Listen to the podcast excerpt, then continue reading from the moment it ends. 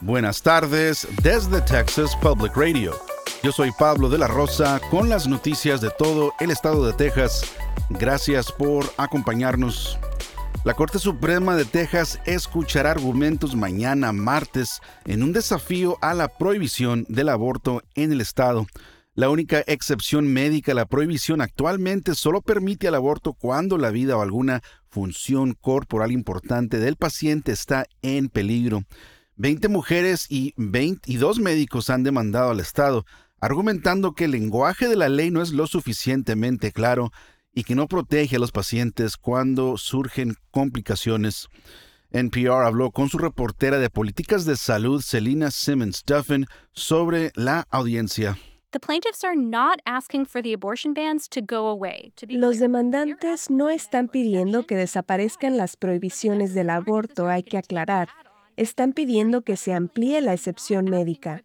Pero los jueces no necesariamente van a abordar eso. Solo están considerando aplicar una orden judicial temporal. Un juez del condado de Travis emitió una orden judicial en julio. La oficina del fiscal general de Texas apeló la decisión, lo que la puso en, una, en espera hasta que suceda la audiencia de la Corte Suprema el día de mañana. Se ha sabido durante mucho tiempo que la contaminación de las plantas de energía a base de carbón causa riesgos mortales para las personas expuestas a ella. Ahora un nuevo estudio publicado en la revista Science argumenta que tal vez esos riesgos han sido subestimados. Los investigadores creen que las partículas provenientes de plantas de energía a base de carbón pueden haber causado 460 mil muertes en todo el país desde 1999, aproximadamente el doble de lo que se pensaba anteriormente. Los investigadores dicen que las plantas de carbón de Texas pueden haber causado 27 mil muertes en ese tiempo, muchas de ellas fuera del estado, en personas expuestas a la contaminación originada en Texas. Por otra parte, los autores del estudio dicen que la investigación también muestra cuántas vidas se han salvado a medida que Estados Unidos ha dejado de depender del carbón y ha comenzado a instalar mejores protecciones en las plantas restantes. Corey Ziegler, profesor asociado de ciencia de datos en la Universidad de Texas y autor principal del estudio, habló sobre los hallazgos del estudio. Es una historia de éxito en cierto modo en cuanto a la regulación, pero también es simplemente cómo funciona la economía cuando hay energía más barata para producir. Son muchas cosas.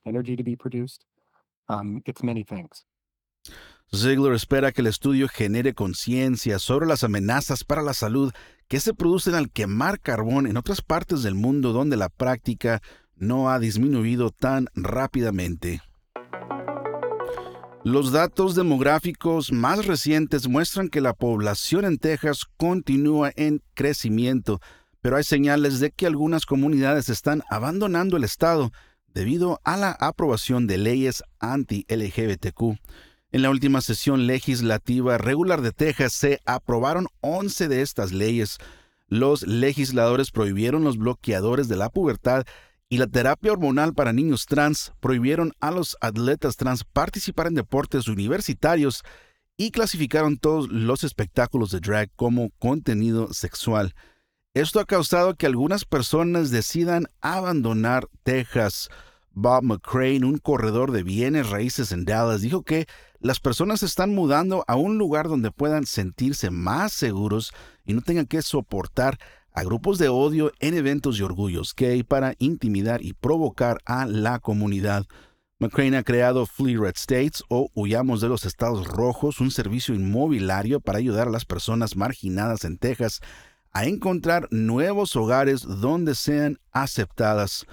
McCraney dijo que los líderes electos de Texas han dejado claro que las personas LGBTQ no son bienvenidas en el estado. Cada sesión legislativa, ellos juegan con nuestros derechos como si fueran una pelota de ping-pong. Están aprobando leyes que atacan a nuestra comunidad. En 2021, alrededor de medio millón de personas abandonaron Texas por diversas razones. Sin embargo, el estado aún experimentó un aumento de población. McCraney predice que esta tendencia de abandono aumentará a medida que Texas continúe enfocándose negativamente en la comunidad LGBTQ. La empresa Alamo Inc. inició hoy lunes a las 10 de la mañana la construcción del nuevo centro de educación de Texas Cavaliers. El proyecto tiene como objetivo mejorar la educación histórica y las experiencias de aprendizaje interactivas. La Fundación Caritativa Texas Cavaliers donó 5 millones de dólares al centro el año pasado el edificio ofrecerá un aula al aire libre, un jardín agrícola, un centro para educación temprana, entre otras cosas.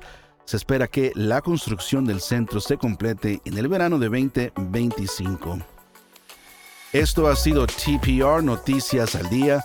Nos vemos mañana martes con más reportajes de todo el estado. Siga nuestro canal en YouTube o Facebook para no perderse ninguna historia. Desde el Valle del Río Grande para Texas Public Radio. Yo soy Pablo de la Rosa.